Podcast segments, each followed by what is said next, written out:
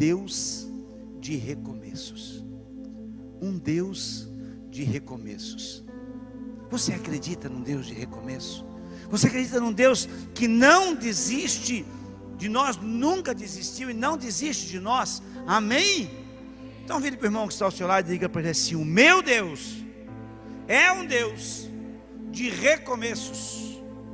Quem nunca, ao passar por um momento de decepção, um momento de tristeza, um momento de frustração, seja em que área for da sua vida, seja ela ministerial, relacional, de saúde, seja na questão de, de empreender, e ao passar por uma decepção, uma tristeza, talvez até uma ofensa, não pensou em parar, em largar tudo, ou mesmo decepcionado com tudo que aconteceu, deixou de viver os propósitos de Deus para a sua vida e passou a viver à margem daquilo que Deus queria para a gente.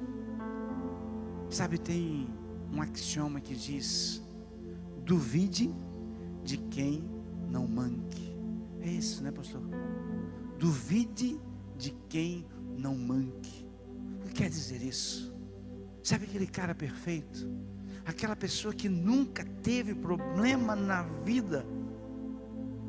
Enquanto nós estivermos nesta vida, enquanto nós estivermos é, é, nessa nossa batalha, nós vamos passar por momentos de decepções, isso é cíclico, e a nossa vontade é de largar tudo, todos os planos que Deus tem para nós. Mas no livro de Jeremias, do profeta Jeremias, no capítulo 29 e 11. Deus fala ao seu povo e, consequentemente, a mim e a você. E ele diz: Porque sou eu que conheço os planos que tenho para vocês, diz o Senhor. Planos de fazê-los prosperar e de não lhe causar dano. Plano de dar-lhes esperança e um futuro. Você sabia que o Senhor sonhou com você? Sabia que o Senhor desejou algo na vida, na sua vida, e Deus planejou algo na sua vida, e se Ele planejou, e o que Ele planejou, com certeza não está incluso o fato de você ficar prostrado. Eu quero compartilhar com você uma parte da história de Pedro. Sabe, Pedro, um homem apaixonado por Jesus. Pedro que recebe o seu chamado para vir para o ministério, e ao entender o seu chamado, ele começa a seguir a Jesus, deixa para trás a sua profissão, o seu barco, suas redes, deixa para trás a sua garantia de subsistência, e então ele começa a seguir Jesus, e aonde Jesus estava lá, estava Pedro e aonde aconteciam as tretas mais complicadas, quem que Jesus chamava para estar com ele? Era Pedro, Tiago e João. Eu imagino que Pedro deve ter vivido experiências extraordinárias com Jesus.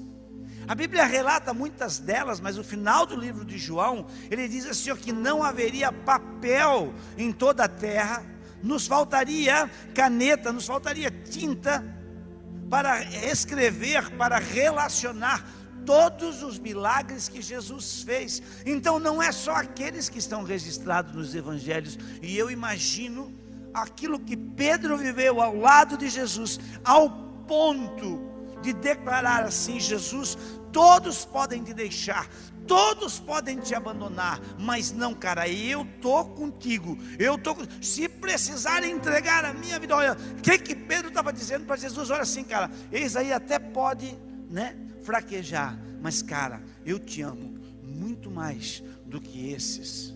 Pedro entendeu que havia um propósito de Deus sobre a vida dele. Pedro era apaixonado pelo seu ministério. Pedro era apaixonado pelo fato de ser um discípulo de Jesus e viver o que eu quero dizer para vocês: que os três anos e meio que Pedro andou com Jesus, ele viveu intensamente todos os planos que Deus tinha para a vida dele. ele foi chamado para ser um dos que levariam o Evangelho adiante quando nosso Senhor Jesus fosse recolhido. Mas as coisas começam a mudar quando Jesus é preso. Quando Jesus é preso e aí Jesus é levado pelos soldados para ser julgado. E naquele momento, a Bíblia diz que Pedro começa a seguir Jesus de longe. Aquele cara que estava pronto para dar a sua vida por Jesus, ele começa a seguir Jesus de longe. E deixa eu abrir um parêntese aqui. Todas as vezes que você começar a seguir Jesus de longe, você vai negar o Mestre. Então, aquele cara cheio de coragem, cheio de ousadia, aquele cara que era pronto para resolver as coisas, que declarou que iria com Jesus até as últimas consequências. Ele vai para o pátio onde Jesus estava preso, e ao ser reconhecido por uma escrava, ele nega Jesus. Ela disse: Olha, pelo teu jeito, cara, pela tua forma de vestir, Tu tá com camisa da roupa, tu é da ágape, cara. Eu disse, não, nem conheço essa igreja. Quem é pastor Robson? Olha que ele é inquirido no momento em que ele é, é, é pressionado, estando Jesus preso, ele nega ter conhecido a Jesus. Ele peca com aquele a quem ele havia feito juras de amor a quem aquele ele tinha assumido um compromisso de ir até a cruz se fosse preciso, mas diante de uma escrava, ele diz: Não, eu não conheço essa pessoa.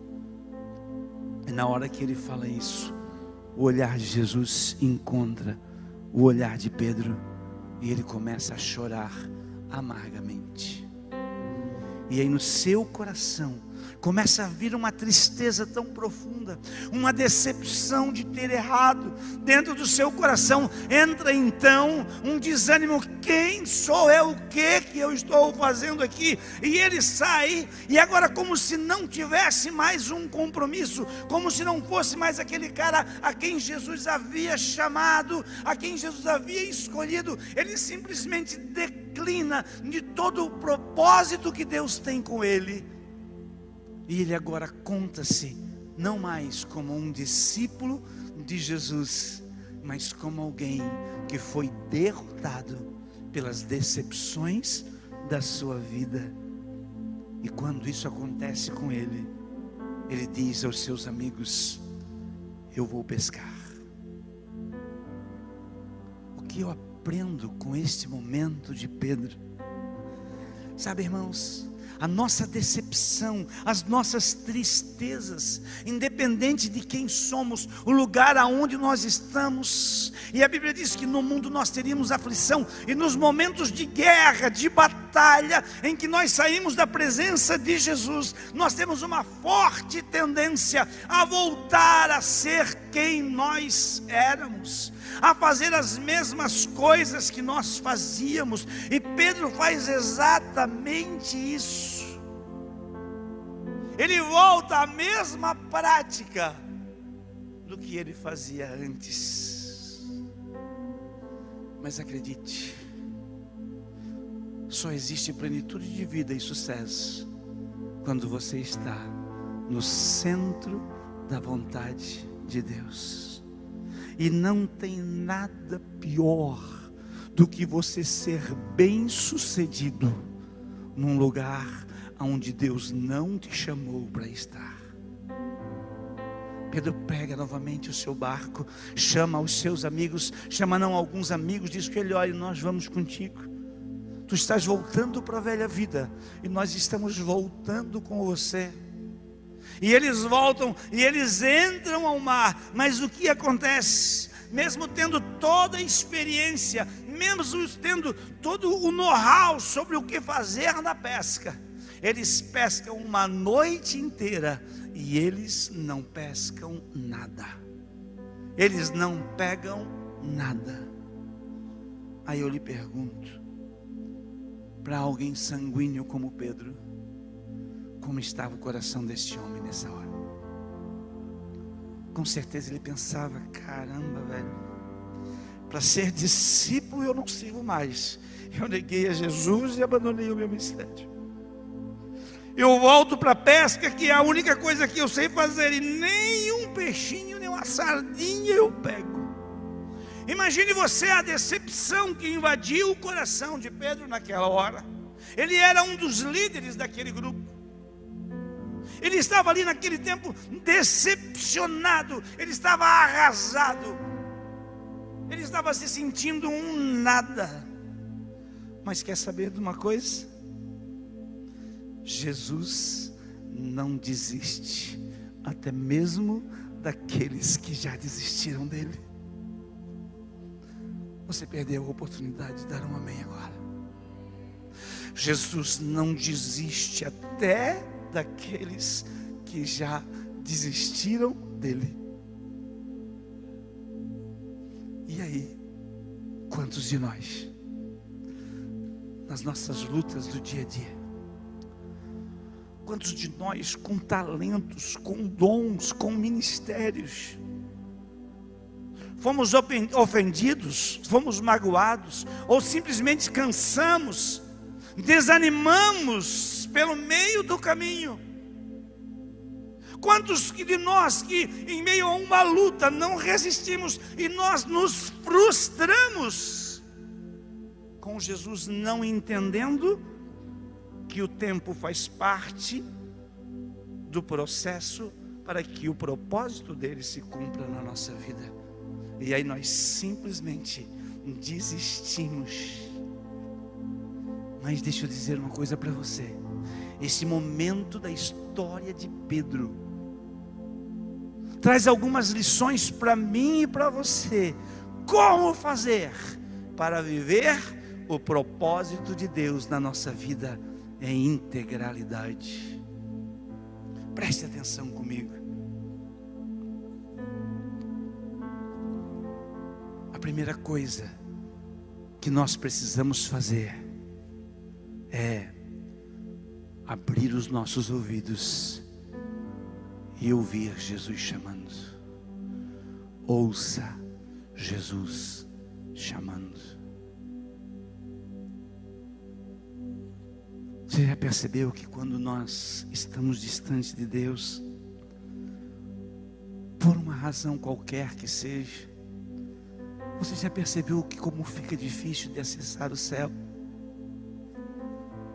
Você já percebeu que quando nós estamos tristes, magoados, decepcionados, o nosso desejo é que Deus, que procurar alguém para orar por nós, porque parece que Jesus não fala mais conosco.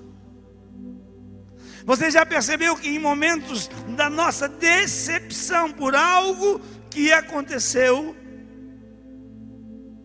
parece que o céu se fecha?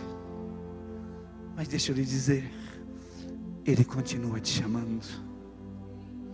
Ele continua te chamando. Sabe os momentos que você acorda de madrugada, sem saber porquê? Ele continua te chamando. Sabe quando você encontra alguém e esse alguém começa a conversar com você sobre algo que você fez, que você viveu? É ele dizendo para você assim: ó, ei, eu continuo te chamando. Jesus chega.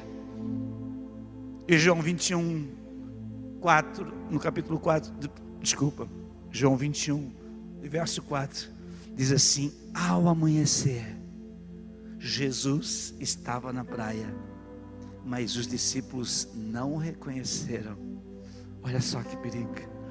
E ele lhes perguntou: Filhos, tendes algo para comer?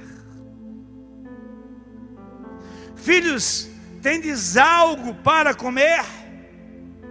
Nós precisamos estar com os nossos ouvidos abertos. Quando Jesus chamar, quando Jesus nos chamar, quando Ele é, é, bradar a sua voz, nos chamando para nós vivermos o propósito. Sabe, irmãos, Deus ainda se manifesta em ocasião nas quais encontra alguém suficientemente quieto para o ouvir e solitário o bastante para prestar atenção. Se tem uma coisa que grita, são as nossas reclamações pelas decepções que estamos vivendo. Se tem uma coisa que nos rouba, dos momentos a sós com Cristo, quando nós carregamos aqueles nas costas, aqueles que nos decepcionaram e que nos ofenderam. Mas Jesus chega na beira da praia e diz: Filhos.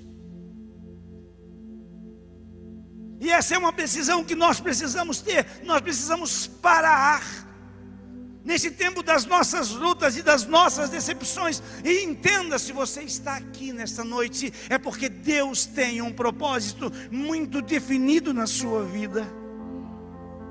E Ele te traz aqui para você ouvir exatamente isso. É, e eu estou te chamando, ou volta para o propósito aonde eu te coloquei. E a maior, a necessidade do mundo é ouvir a Deus. A necessidade do mundo é ouvir a Deus, disse Albert Einstein. Ah, se nós pudéssemos ouvir a voz de Jesus nos chamando para nós vivermos a integralidade do propósito dele que ele tem com as nossas vidas. O segundo passo que nós precisamos aprender nos nossos momentos de lutas, nos nossos momentos de decepção, nos momentos em que nós estamos frustrados, é alimente-se. Talvez só aconteça comigo, ou só tenha acontecido comigo. Se eu já passei lutas na minha vida, sim, irmãos, claro. Se eu já pensei em desistir, sim, muitas vezes. Se eu já desisti de algumas coisas, com certeza. E sabe o que acontece quando a gente sai do propósito de Deus? A primeira coisa que bate em nós é um fastio por aquilo que nos sacia dele.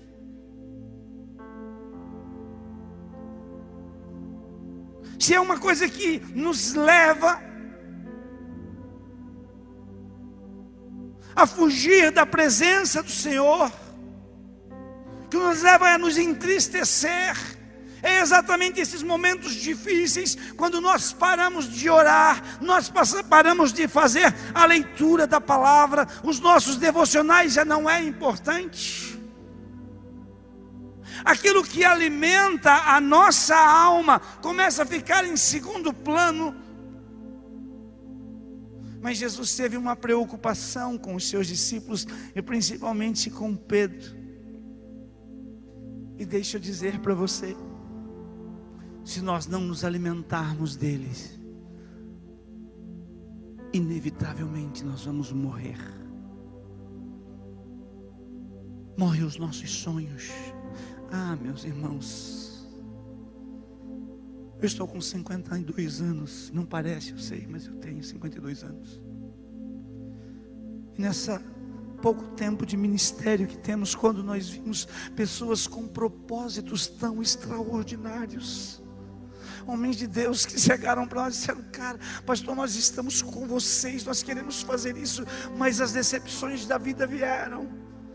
E nós tínhamos propósito de orar juntos, propósito de ter tempo de discipulado mas as lutas vieram, o desânimo veio e eles pararam de se alimentar.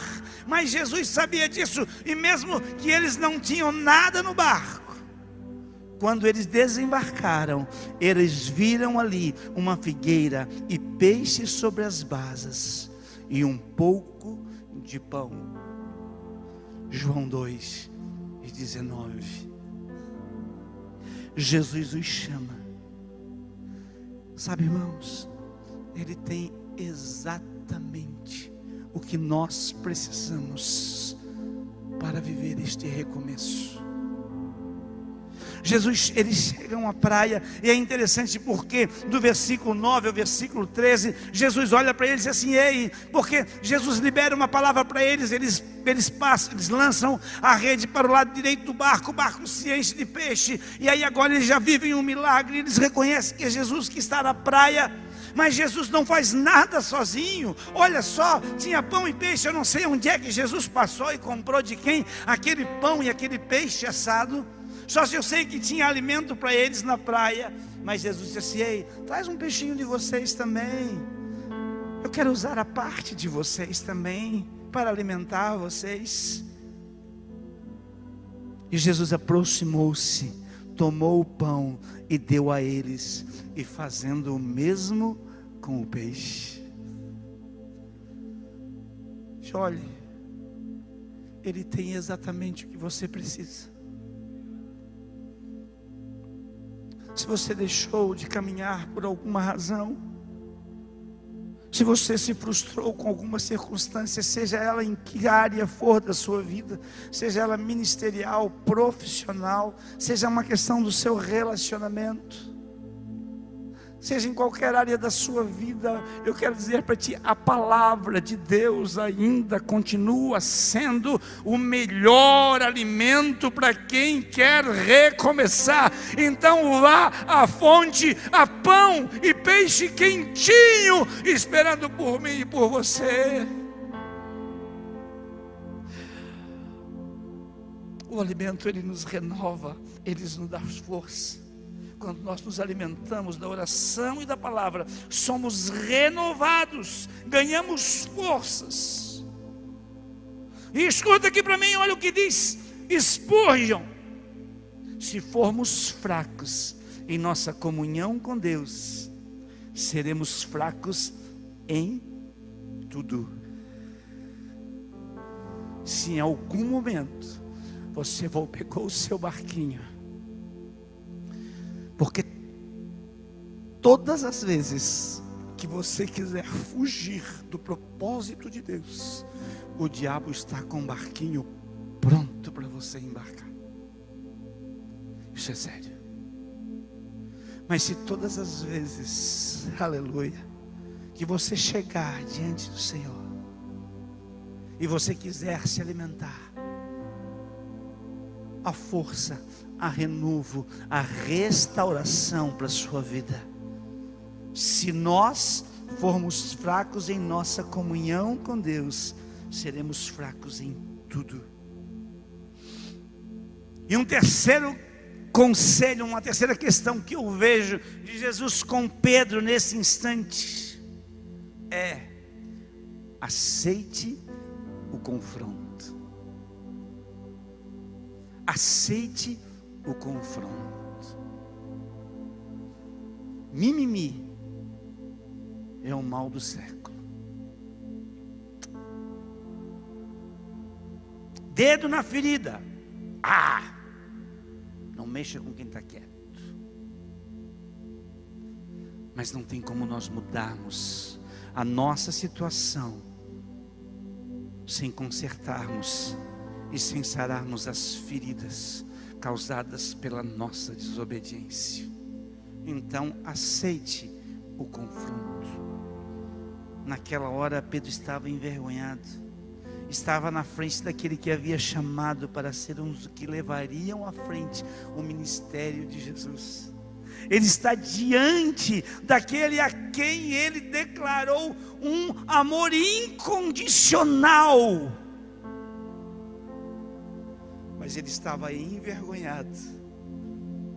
E então Jesus coloca o dedinho na ferida de Pedro.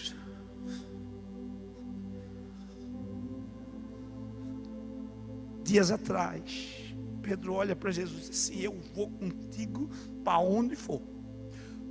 Todos esses erros ela e pode deixar. Eu estou contigo. Eu te amo mais do que todos eles. E Jesus vai lá e diz assim: Cara, Jesus é muito lindo. Pedro, tu me amas? Pedro, tu me amas? Irmãos, me perdoe a minha sinceridade, mas tasquilamente falando, irmãos, depois de dar uma comidinha para Pedro, depois de ajeitar as paradinhas por ali, eu chamava Pedro no lado, para não envergonhar ele na frente das pessoas. Corrija sempre em particular e elogie em público. Amém? Eu disse, caraca, velho. Logo tu, meu. Cara, eu confiei parte do meu. Cara, eu te, te coloquei. Desculpa, Pedro. Eu te coloquei, cara, nas, nas paradas mais pesadas. Eu sabia que tu ia enfrentar problema, não larguei do teu pé. Eu te ensinei tudo que tu tinha que te ensinar, cara. Tu pisa na bola comigo, eu te avisei que antes do galo cantar, tu ia me negar, miserável. E ainda tu vem de volta, vai morar lá no, nos Pinheirinhos. Santa Regina, que seja, não é? É Santa Regina? Não. E ainda leva todo mundo contigo e o meu ministério, cara. Vocês estão tudo olhando para mim. Mas eu acho que você também faria o mesmo. Sabe o que eu acho lindo de Jesus? Ele nos ama incondicionalmente, Ele nos trata com amor. Quando Ele pergunta para Pedro, diz assim: Pedro, tu me amas? Pedro, Pedro olha para ele e diz assim: Jesus, tu sabes que eu te amo. E Jesus chama ele a voltar para o propósito, porque a sua maior declaração de amor por Jesus é viver aquilo que Ele projetou para a sua vida.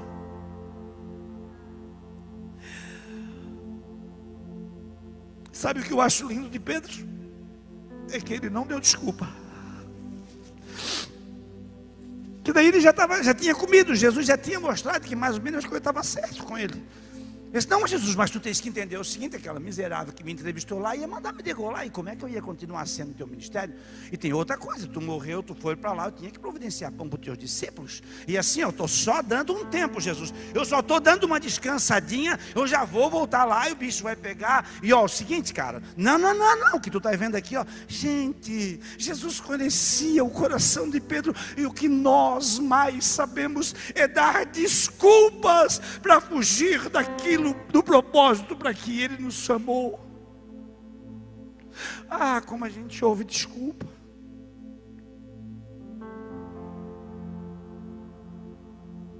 Não fique bravo comigo.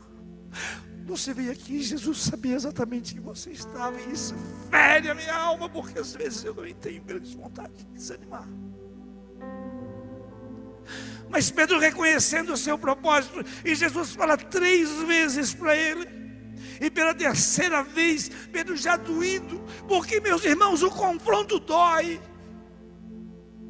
O confronto às vezes nos magoa. Por que, que nos magoa? Porque não era exatamente o lugar aonde nós queríamos estar. Nós queríamos estar vivendo o propósito do Senhor mas pelas nossas fraquezas, nossas decepções, nós deixamos, mas ainda existe dentro de mim e de você uma chama de amor por Jesus que não te deixa em paz, mas Ele te diz hoje para ti: é tempo de recomeço. E na terceira vez ele diz: Senhor, tu sabes todas as coisas, tu sabes que eu te amo.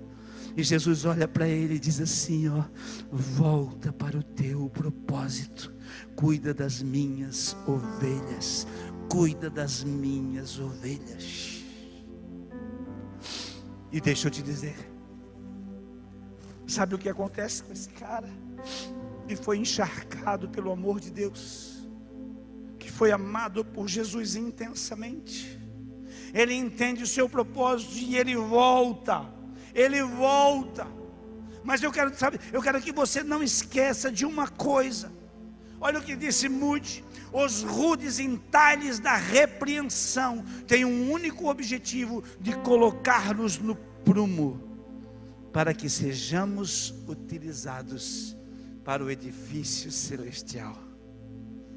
Deixa eu te dizer uma coisa: se a corda começar a apertar, se as coisas começarem a não dar certo, Se você se olhar voltando a fazer o que você fazia antes, e o que você fazia antes pode ser nada, pode simplesmente estar abrindo mão.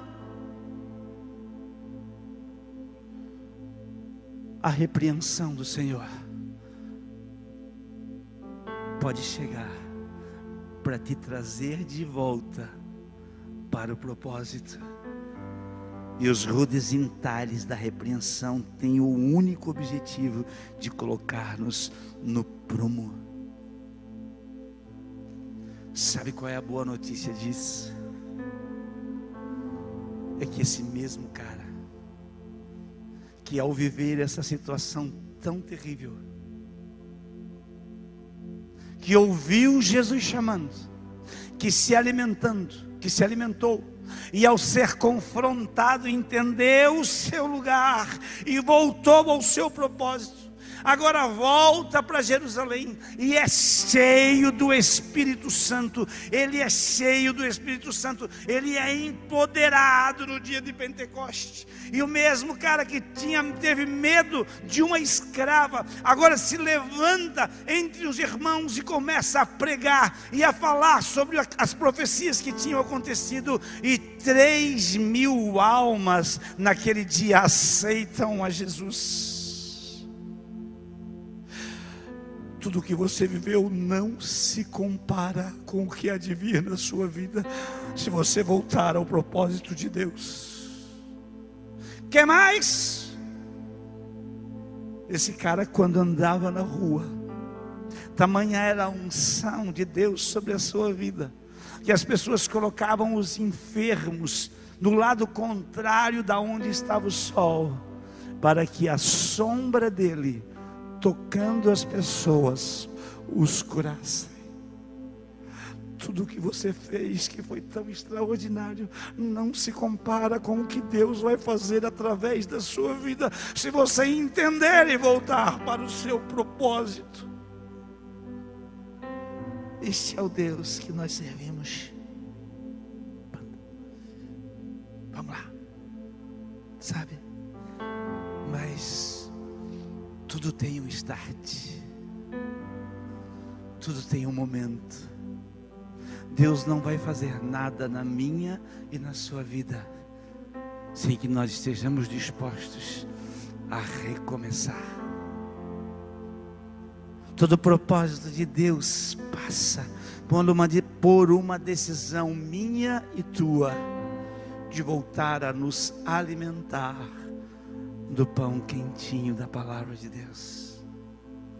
O cenáculo está aqui, a nossa sala de oração, aberta 24 horas por dia. Eu volto a dizer: não existe nada mais terrível do que você ser bem sucedido naquilo que, para o que você não foi chamado. Eu quero chegar diante de Deus e entregar tudo aquilo e dizer: Senhor, aqui está o meu trabalho, o trabalho para o qual eu fui chamado. Se Deus chamou você, e escuta aqui para mim, nós costumamos sempre é, trazer para este âmbito de uma religião, de uma igreja, de um trabalho do Senhor, e isso é essencial. O nosso maior trabalho é ganhar almas para Jesus. Nós temos que ser Jesus aonde quer que nós estejamos, andamos, aonde nós estiver. Mas eu quero dizer para você, é muito mais abrangente do que isso. Aonde você estiver aonde você, aquilo que Deus te chamou para fazer.